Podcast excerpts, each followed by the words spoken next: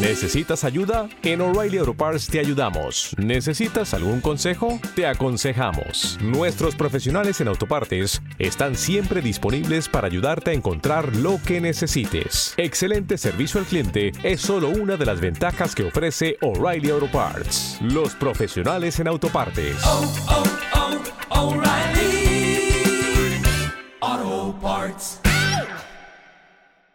En Sherwin Williams somos tu compa, tu pana, tu socio, pero sobre todo somos tu aliado, con más de 6.000 representantes para atenderte en tu idioma y beneficios para contratistas que encontrarás en aliadopro.com. En Sherwin Williams somos el aliado del PRO.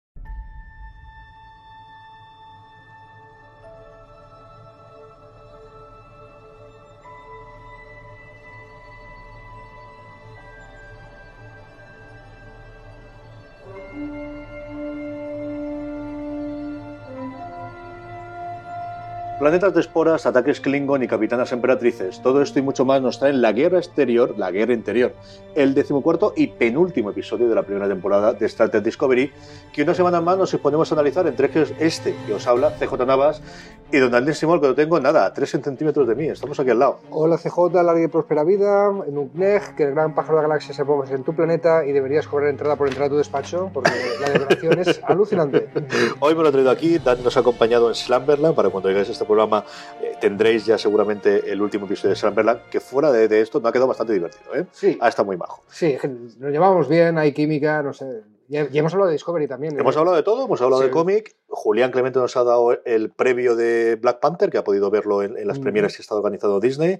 Y luego, como es primero de mes, hemos hablado también de las series que hemos visto, tanto basadas en cómic como no, durante el mes de enero y la agenda de series basadas en cómic para el mes de febrero. Pero eso no es lo que nos ocupa. Lo que nos ha traído aquí es hablar, como os decíamos, del penúltimo episodio, eh, La guerra exterior y la guerra interior, que nos ha dejado un poco bluff, ¿no?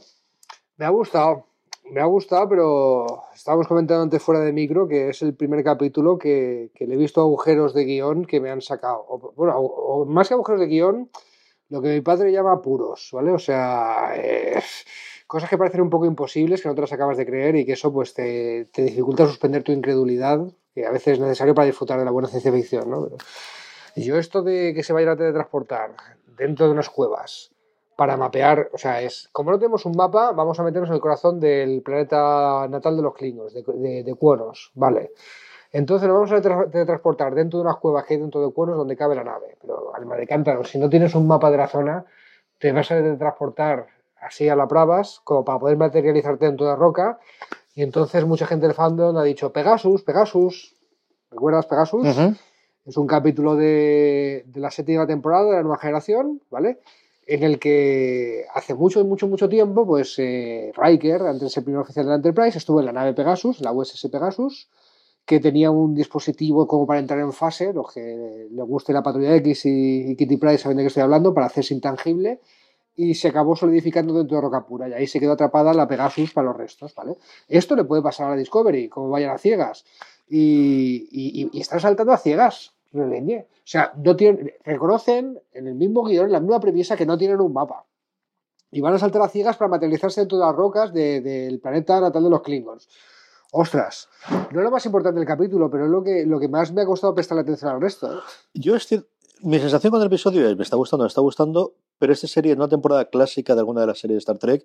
El episodio 14, el episodio 18, el episodio por en medio de... ¿Te vas a acordar de él? No, de alguna escena memorable. Aquí los efectos posiblemente de la terraformación o de toda la parte de las esporas del planeta por espectacular, algún diálogo, el, el tener a Saru de capitán mm, eh, más o menos impuesto y tal. Sí. Pero el episodio de transición, y claro, es que nos han tan acostumbrado tan mal.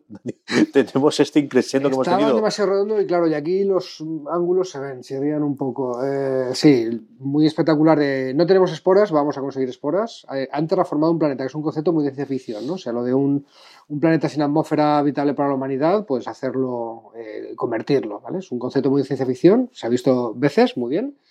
El, pone las piezas en el tablero para lo que va a ser el final de la temporada, no se, ya yo acerté con lo de que no acabábamos la temporada en el universo espejo. Y ahora no me atrevo a decir que la guerra contra los Klingons se acabe en el, en el capítulo que viene. Yo creo que viene aquí un cliffhanger de tenernos con el culo prieto hasta 2019, CJ. Eh, creo que viene un cliffhanger de los de, los de cómo nos hacéis esto y cómo sois tan malas personas. ¿eh? Sí, sin vergüenzas. Pero vamos a ver, eso sí, coloca las piezas en el tablero. Hemos vuelto al universo normal, nos hemos traído a la, a la, emperatriz, que no es la Filipa Georgiou que conocíamos, que nada más conocernos se pone a hacer la fascista y racista con Saru, nada más verlo, ¿eh? dale, esclavo. Esclavo, no sé qué, eh, eh, que esté en el capitán de la nave. Que yo seguimos con la discusión del capítulo anterior. Yo sigo sin creerme a Saru como capitán de la nave definitivo, tú sí que te lo crees. y creo que los guionistas eh, están más de conmigo que contigo en el momento en el que a la, a la Filipa Giorgio, que se ha encargado con esa escena demostrar que es la Filipa mala, que es la emperatriz del Imperio Terrano, o sea, del, anti, del universo antifederación, esta es la jefa de todos, ¿vale? Le hemos traído aquí, vale que va a conseguir hacer pensar a la gente de la Discovery como no piensa la gente de la Federación, porque si no, no pueden ganar esta guerra. Y olvídate el recurso de vuelven atrás en el tiempo y arreglan la cosa, porque eso ya hemos dicho sería timar a la gente y está visto que no van a ir por ese camino fácil y se agradece. Pero aquí vamos a ver qué hacen. Van a llevar la guerra al corazón del Imperio Klingon, al mismo planeta de los Klingons. Solamente se le ocurriría a, la tía que ha conquistado los Klingons en el, en el universo espejo, ¿vale? Que, que, los Klingons ahí serán igual de belicistas, pero ahí la, la flota estelar o el equivalente, el Imperio Terrano, pues lo es más. Lo que nos cuentan, y desde luego es un episodio que Marina dijo en, la, en su recabe, su análisis en foradeseries.com, tú lo comentabas y yo estaba a punto de decirlo, el clásico episodio de una serie seriada, valga la redundancia, en el que colocas las piezas en el tablero, en el que tienes un objetivo final de final de temporada y para llegar a él sabes que dos, tres, en este caso un episodio antes, necesitas determinados personajes en determinadas circunstancias para poder llegar a ese clima que esperas que tengas al final del episodio. ¿no? Y, creo que sí que te ha provocado pues cosas que comentábamos también en, el, las ideas que teníamos. ¿no? Se está quedando muy evidente o vamos a jugar mucho con esa dualidad de el fin justifica los medios sí o no y estamos dispuestos a sacrificar todos los ideales de la federación con tal de poder ganar esta guerra, sí o no. Y yo creo que ese va a ser un dilema moral continuo que vamos a tener en el último episodio, que yo creo que tendrá Michael en primera persona y parte de eso será decidir, sabemos que es entre Giorgio y Sare que están planeando algo, No sabemos exactamente qué. Mi opción es tipo botón nuclear de acabamos con Cronos y a tomar por saco todo. Están, algo similar. planeando que la federación sobreviva, ¿vale? Y, se enfrentarán al dilema que tú estás señalando. Para que la federación sobreviva, ¿vamos a hacer que los ideales de, la federación hagan pum, como Cronos, o, o no? Pues ya, ya, veremos. Y yo creo que ahí habrá un momento de clima en el que Michael eh, la verán obligada a decidir si está dispuesta a que mueras una segunda Filipa Georgiou a sus manos por acción o por omisión. Y yo creo que, va a ser un punto importante. Que, lo decía, o sea, debió fastidiar que, mira, ahora que Saru parece que va a ser capitán, lo sustituimos por la, por la Filipa mala. Sí, sí, sí. ¿Vale? O sea, por la Filipa, o sea a este punto están dispuestos a llegar, pero creo que hacen bien los guionistas en recordarnos en esa escena cuando Felipe llega a la nave y amenaza a, Saru, que esta tía es, es, muy chunga, es la jefa de los malos. Y le estamos haciendo pasar por la Felipa buena, por una capitana flota estelar. O sea, están muy desesperados y esto, da, esto no va a salir gratis. Esa es la parte que más me chirrió a mí. Mucho más que la de nos te la transportamos en medio de las cuevas, el si esto viene del universo espejo, que lo han visto, que no es que estuviesen capados, decir, dile lo que es, esta tía la hemos traído allí y va a ser la que va a comandar, igual que antes teníamos a Lorca, porque no nos engañemos. La, claro, es claro. Es la Discovery. Es que la Discovery tiene que tener un capitán que sea del universo espejo, si no, no funciona. Es que es un puñetero, se nos olvida siempre, es una puñetera nave científica de investigación. ¿Cuándo la ha convertido en la mejor arma de la, de la estelar? Pues cuando has tenido, mm, pues eso, un carnicero, simplemente. O sea, carnicerito del universo espejo. Y lo hemos traído para acá, hemos tenido primero uno y ahora tenemos la otra. Es una nave que funciona con una capitana o con un capitán del universo no, espejo. Está claro que mira, había un sketch de Cruz y Raya de parodiando Matrix, que era muy gracioso, que decían, esto es una película de hablar y de hostias, ¿ale? Empiezan a hablar y dicen, que quiere hablar ya, y ahora hostias, ¿vale? Y se pegaban. Pues. Este es un capítulo de Star Trek de hablar, ¿vale? Hemos tenido capítulos de hablar y hostias en, en el universo espejo, sobre todo en esta saga. Este es un capítulo de hablar. Me recuerda también a cuando en los X-Men se acababa un, un, evento largo, una saga larga, pues que hay un capítulo de. Sí, de, epílogo, de, de, hablar, de relaciones entre los personajes, y eso es lo que es esto. la parte de Ash, ¿no? De, de reencontrar, de ya no tengo el Klingon dentro, se supone. Ya no tengo el Klingon dentro, me reencuentro con la, diputación, eh, con la tripulación, con los compañeros, tiene gestos Tilly, tiene gestos la gente en la cafetería tiene el diálogo con Stamets de pedirle perdón por matar a su novio, que no lo volverá a hacer. A mí esa escena me gustó mucho. Sí. De, sé que no has sido tú, pero aún así mm, es que te lo has cargado. No, o sea, y no, no, No, puedo pero, pero, me pero tiene gustó su punto. mucho. Te sientes mal, ¿eh? te reconcome. Bien. Pues mira, pues eso te hace humano, ¿vale? Y, y ya está. no me Y mal no- los- hoy no es el ¿vale? día. no. Y no, y esperes que te invite al. Vuelve a probar porque- dentro de un año Vale. o de una década, sí. Pero sí, sí. Hay, uno, hay, un, hay un diálogo de Hellblazer de Garcenis que es parecido, ¿vale? De un tío que la lía parda y está sintiéndose muy mal, que ha provocado unos disturbios raciales. No recuerdo el número exacto, Ujú. pero recuerdo muy bien ese diálogo de, de John Constantine que, que le dice: ¿Te sientes mal por lo que ha pasado? Pues agárrate a esa culpa porque de ahí vas a sacar algo bueno, porque eso es lo que te, lo que te hace humano. Pues, algo, algo parecido le dice Stamets a Tyler. Más cositas del episodio que te hayan gustado que, o que podamos recuperar. La parte de las esporas, aparte de todo el Tecnobubble, como dicen los americanos que tenemos Mm. previo, la escena era chula. Sí. La escena es muy bonita. Sí, es necesario, era necesario meterla para nos hemos quedado sin esporas, pues hay que, hay, hay que hacer más, ¿vale? Pues eh, metes un concepto de, un concepto de ciencia ficción, como es el de la transformación, me gusta. Igual que de vez en cuando, yo qué sé, me acuerdo un capítulo de Enterprise que sin comerlo ni beberlo, sin que hubiera ninguna excusa, se encuentra una esfera de Dyson, un- una estructura artificial que rodea una estrella para tener eh, energía ilimitada, que es un concepto de novelas de ciencia ficción, ¿no? Pues pues han encontrado un concepto de ciencia ficción que me parece muy bien que lo vayan soltando por ahí. Bien y bonito. Y muy bonito. Y, y qué bien brillan las esporas y yo quiero una de Navidad. Vale. Pero que, que, a ver, lo estoy, lo estoy haciendo así de, de- de- de un poco irónico porque tampoco es que, que aporte mucho a la No. trama. Esto hay que hacerlo, es necesario. y- Necesitamos tener esto y vamos a y- hacerlo. Y, y si, y si estoy de acuerdo contigo que si es bonito, mejor que si es feo. No, evidentemente es- estamos en 2017, tenemos esta pasta que nos ha dado amablemente en CBS y Netflix, no podemos gastar X pasta en hacer efectos especiales donde el otro sitio, pues hace 20 años sería otro rollo totalmente distinto, ¿no? Mm. Y esa parte que la tenemos. Luego, escena que me gustó, hombre, que nombren Archer, ¿no? Que al final fue el primero que Eh, visitó Cronos, eso está bien, eso está sí, bien, ¿no? Acordémonos del, eh, del piloto, además es una cosa que ocurrió en el piloto de, de Enterprise, ¿eh? Que visitaban allí, había un Mm. Klingon herido y en una misión en ese momento muy pacífica lo devolvían a su planeta natal. Cuando se escribía Cronos, C-R-O-N-O-S, Nunca, nunca se ha escrito así. lo que tú quieras. Yo lo he escrito así toda la vida, con K o con C, y ahora aquí no, aquí es en la pronunciación Bueno, extraña. O sea, no, eh, sí, sí, sí, se pronuncia Cronos como el dios del tiempo de los griegos, pero siempre se ha escrito en Klingon eh, Q, U o apóstrofe N-O-S, ¿vale? El apóstrofe es una pausa glotal en Klingon, así como, ¿vale? Cronos, Nukneka, eh, en fin. Tengo que hacer producción, como te pongas así, te vas a hacer producción, te saco No me, no desafíes que una vez conocí a un tío que sabía mucho Klingon, que nos dio un taller de Klingon en las Patrek y nos enseñó estas cositas. Como diré mi padre, lo que hay que hacer no trabajar. En fin, eh, vamos para allá. Em, ¿Alguna escena más que haya te gustado? Antes de que primero vamos a responder, bueno, los comentarios que nos han dejado la gente en iVox y luego hablamos un poquito de qué esperamos para el último episodio. ¿Alguna escena más que te haya gustado? Bueno, todo lo que es eh, Tyler reencontrándose con Michael. ¿vale? En en general, Tyler reencontrándose con la tripulación es mal. bonito. Y ahí está Tilly otra vez haciendo de Tilly y haciendo que los otros pues eh, tengan buen rollo. Y a Michael le cuesta, claro. O sea, es que eh, eh, tu novio te ha intentado matar, ¿vale? No, es que tenía un Klingon dentro Sí, y sí, tal. pero es que las manos las tenía. El momento de las manos estaban de mi garganta. Y te, veo tus, brutal. y te veo tus ojos y veo los ojos de Bo que intentando esto. Entonces no le pidas peras al olmo, compañero, Mm. ¿vale? Y luego está también eh, todo lo que le tiran en cara o todo cómo le está volviendo a, a Michael de... Pero vamos a ver alma de cántaro. Esto de salvar a la, a la emperatriz del Imperio Tarano mm, ha sido por qué. No te podría dar una excusa, ¿vale? Te podría decir que no.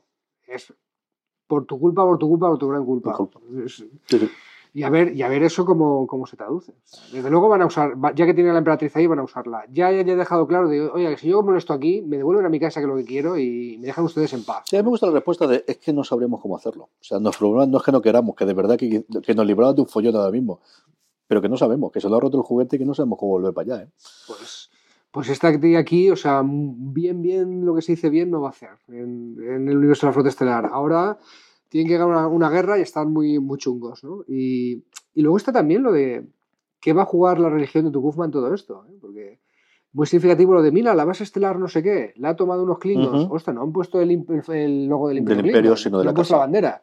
Han puesto la de su casa, porque lo que está pasando es que eh, en un momento lo, lo califican de barbarie feudal porque va cada uno a su bola para intentar ganar y, y esto a los seguidores de Tukufma no les parece glorioso y honor en, plan vikingo como los klingons, no, no, al contrario, ahí había que dar, la gloria tenía que ser colectiva y aquí cada uno está tirando la gloria para, para, su, para su casa, nunca mejor dicho, están barriendo para casa, nunca mejor dicho, porque van por casas. Eh, bueno, pues hay también, la, eh, no sé qué va a desequilibrar la actual configuración del Imperio Klingon tal. Si el movimiento unificador, eh, en plan Tukufma, la religión esta, o, las barbaridades que diga Filipa, ¿no? Y al rincón de ponernos medallitas, pues dijimos el- la semana pasada que podían pasar tres cosas, que la Discovery Espejo estaba haciendo barbaridades por ahí, y por eso la guerra se ha desequilibrado, o que la ausencia de la Discovery Prima eh, ha hecho que los Klingon ganen la guerra. Pues esto segundo es lo que ha pasado. Sí. Porque parece que la Discovery Espejo, en cuanto apareció, le hicieron pum pum los Klingons Y se acabó. y se acabó. Claro, porque era una Discovery que no estaba comandada por Lorca, que estaría comandada por Kili, porque al final es la, Sí. la parte de este, pero era un. Y seguro que ni siquiera tenía salto de esporas. Cierto. No, no, y un barco, bueno, pues un barco. Yo dejo de decir, yo un, un vessel me sale un- una nave, que fundamentalmente era lo que siempre ha sido Discovery, que es científica. Vamos a leer un par de, de comentarios que nos habéis dejado en iVoox, que nos han llegado. Recordad que podéis comentarnos ahí lo que veis en iVoox, y los que no, escribirnos a info.foradeseries.com y nos dejáis vuestro comentario. Malenis nos dice que a mí la idea de Saru Capitán me gusta. Sería el primer capitán regular no humano, que es un punto interesante. Cierto, cierto. Y lo que le falta a él de riesgo se lo daría su número uno, Michael, porque a ella todavía le falta un poco cuajar para ser capitán. Vale, vamos, vamos a detenernos un momentín en esto y, y, eh, recordando nuestra conversación mientras veía el capítulo, intenté, intenté razonar a mí mismo por qué no veía a Saru Capitán.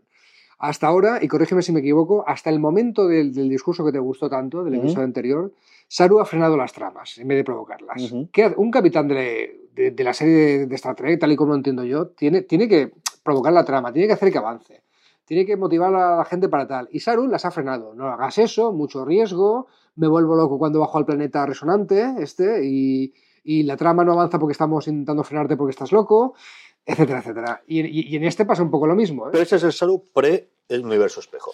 Ese es el Saru que teníamos antes del universo espejo, siempre metido por Lorca. En este episodio, de hecho, lo que vemos es que quien se queda sin saber qué hacer es el almirante. Que eh, todavía no sabemos nadie por qué Leche se sienta al silla capitán. Porque almirantes hemos tenido un montón de las series y tienes el capitán de la nave y el almirante dando por saco al lado. Esto es lo tradicional. ¿no? almirante nos manda Eh, sobre una vale, flota, vale, pero en la vale. nave manda el capitán.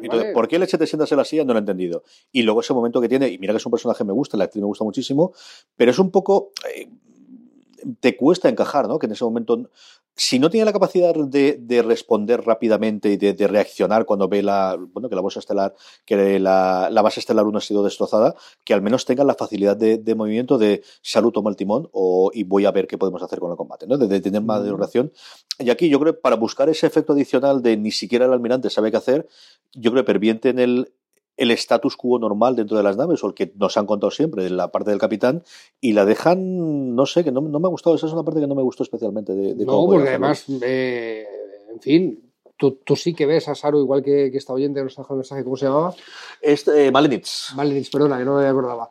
El, si, si lo entiendo, si además, eh, igual que hemos tenido la primera capitana mujer y el primer capitán negro, y estaría bien, estaría bien tener el primer capitán alien, sería un concepto muy, muy treki, muy como nos gusta, pero, pero, jolín, para eso tiene que ser el capitán y para eso no puede ser el freno a la trama o el freno a los otros personajes o el que no tome riesgos, tal y como yo lo veo. ¿eh? No es lo que yo entiendo por un capitán de la flota estelar, tal y como se nos ha presentado.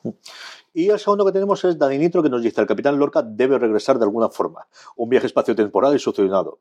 Tengo fe en los guionistas. Por cierto, ¿podríais comentar cómo se eligió este equipo? Supongo que ante la situación que se encuentra la Discovery, lo lógico es aprovechar a Michael, como hizo Lorca, y que sea la primera oficial. Vuestro trabajo y teorías son geniales, le gustan mucho. Gracias, gracias, Dani. Estamos en una Discovery un poquito de, de Yo- encuadro, ¿no? Sí, yo, también podemos hacer un change.org para que Jason Isaacs haga, aunque sea de Lo que sea, de la nave, falta, pero sí, de sí. de la nave no lo creeríamos, nos gustaría y, y sería la, la leche, ¿no? O sea, es- el actor yo creo que tiene mucho peso. Sí, la Discovery está en cuadro, pero insisto, eh, cosas que le faltan a Star Trek Discovery, a la serie, y que tienen margen de mejora todavía. O sea, si nos, ha gustado- si nos está gustando esta primera temporada, imagínate, imagínate si además, primero, desarrollan al resto de personajes que no han desarrollado. ¿vale? Que, Nos falta un episodio de Tilly. O sea, no tenemos un episodio sobre Tilly. pero Tilly, Que era una cosa con 22 pero Tilly- episodios, una sí. trama más episódica, tenía sentido. Ahora pero Tilly ha chupado mucha cámara al lado de gente del puente. poca. Bueno, pues Poca. sí, no, si nos guste que chupará más cámara, y pero al, al lado de, sabemos mucho más de Tilly que de mucha gente del puente. Eso es cierto. ¿Vale? Eso es Entonces, cierto. por ahí hay margen de mejora. Eh, para que sea la serie más coral todavía, podemos saber más de ellos. Y luego está Jolín, que, que se acabe. Imagínate que se acaba la guerra, imagínate que ya no hay guerra con los Klingons, ya no está en el universo espejo, y tiene una misión de, de explorar, ¿vale? Un episodio de, oh, mira, un fenómeno meteorológico nuevo, un alien que quiere enmojarse en una federación, un, un capítulo de Star Trek básico, joder, que todavía no hemos tenido un capítulo pacífico de, No. de Discovery. Y también, y, y creo que a la, a la gente que está siguiendo una serie nueva, que la trama esta está enganchando mucho, que muy bien, pero que todavía no habéis visto entero en su, en su gloria lo que es un capítulo de Star Trek que funciona por separado, o una historia de exploración, o una historia de tal, que, que ya sé lo, lo que le pasa a los guionistas de Star Trek, que les cuesta mucho escribir eh, si no hay conflicto, si es el futuro utópico de, que visionó Roddenberry, ya está. Si se puede crear dilemas, se puede crear conflicto con una misión normalita de la flota estelar. Y me gustaría que la gente que esté enganchada a Discovery viera lo que es eh, la Discovery haciendo cosas de Star Trek normal, sin una guerra de por medio, ¿no? Y, esto puede pasar en las siguientes temporadas. No, yo creo que tuvimos un primer eh, visionado de lo que podría ser un episodio más o menos independiente con el del Día de la Marmota. Yo creo que es un episodio, siento que siguen trocándose con la parte de la eh, de la historia, que quizás no era todavía tan, tan serializada como hemos tenido en el universo espejo, pero sí que era con entidad propia y sigue siendo uno de los mejores episodios. Parece de la que hace mil años. Sí, sí, sí. Fue hace nada, tres meses. Es cierto, cierto. Parece que hace mil años, pero ¿cuánto vamos a revisar Discovery eh, de aquí al parón? además, de verdad. Eh, entre el parón y 2019 que va a volver la segunda temporada, la veremos mucho, tío. O sea, y además nos parecerá de nueva. Si todo esto pasaba, jolín, tal. Y aún, aún no llega el universo espejo y pasaba todo esto, madre mía. Un montón de cosas, desde luego que sí. Eh, nos queda una semanita. Nos queda el lunes. Nosotros estamos grabando esto el día 7, que es miércoles. Vamos a que se publica entre el jueves y el viernes. El domingo por la noche en Estados Unidos, ya hay que motear todo Twitter, hay que motear todo, no enterarte de nada. Y el lunes aquí en España, en Netflix España, el 11 de febrero. Will you take my hand? Esto va a ser fácil. Tomarás mi mano, cogerás mi mano, vamos a ver cómo la traducción, pero hay por ahí más o menos. No sabemos la duración, no sabemos el guionista, no sabemos el director, porque está anunciando. Si sabemos el nombre de los episodios, pero no sabemos el resto. Yo creo ni la duración. Será un poquito más largo, a lo mejor. Vete a duración, ¿cuánto crees que tú que dura? Hora y media un capítulo, hora y diez, un capítulo doble. Yo diría que si no es doble, casi, casi. Yo diría hora y diez, y a lo mejor luego son 35. Pues y, si, y, si, y, si, solo hay 20, ¿quién gana? ¿Tú lo que no te has pasado? Ganas tú siempre. siempre ganas tú, tú sabes que para el invitado. Esto es lo que es. Eh, cosas gordas que van a pasar, dos cosas gordas que van a pasar. Estamos ya en el rincón conspiranoico. Ya toca. Venga, va.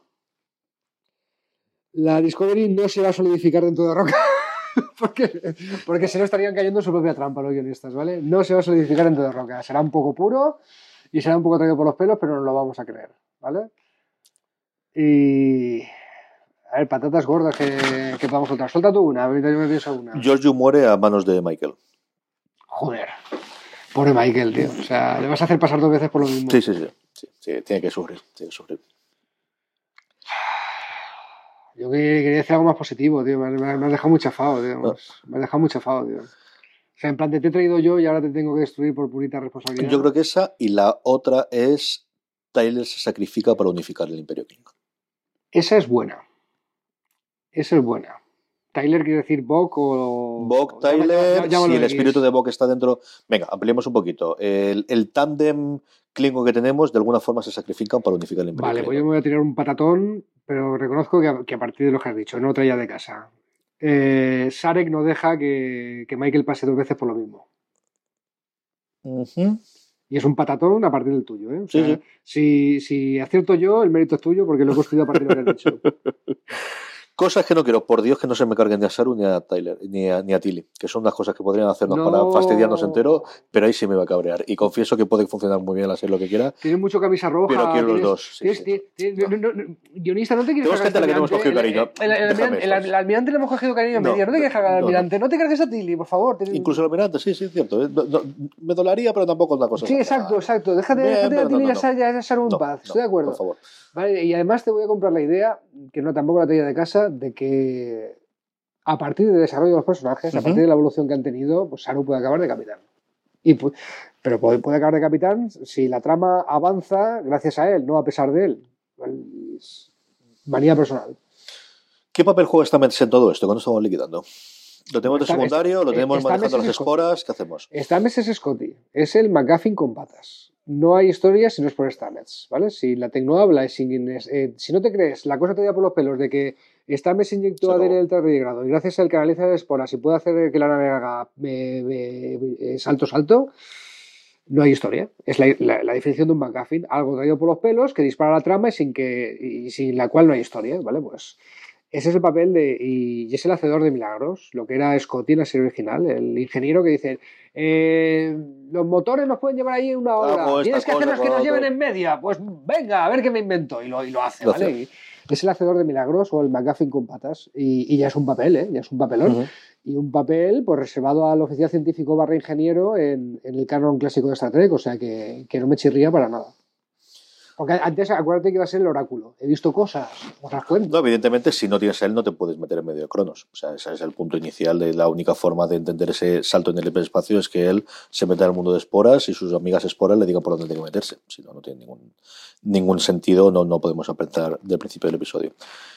¿Cómo acabamos después de esto? ¿Somos un salto temporal? ¿Seguiremos con la historia? ¿Dónde crees tú que terminamos salto temporal, de cara a la temporada? Salto temporal no, por favor. Y menos eh, volver atrás en el tiempo a deshacer el entuerto de la guerra de Klingon. No, eso sería trimar a la gente. Yo creo que no van a ir por ahí y eh. hacen bien, tío. Yo, creo, yo, yo me veo un cliffhanger con algo con pino. No van a dejar con el culo torcido y con el culo al borde del asiento eh, y todas las metáforas de, de culos que quieras de aquí a 2019. O sea, seguro que se queda colgada la gran contra los Klingons, seguro que no lo resuelven, seguro que, que se queda la gran escena. Y, y, ah, y voy a protestar mucho por no nuestros tacos. Lo que es seguro es que estaremos aquí para comentarlo la semana que viene. Don Dani Simón, gracias una semana más por venir a hablar un ratito de Trek conmigo. Gracias, TJ, la y próspera vida. Aquí soy feliz, en esta media hora que estoy contigo. Y a todos vosotros, querida audiencia, la semana que viene volveremos con el último episodio. Además de esto, probablemente realicemos un review global de toda la temporada, a ver si podemos contar también con Marina Sus para hacerlo. Hasta la semana que viene, querida audiencia. Recordad, tened muchísimo cuidado de fuera.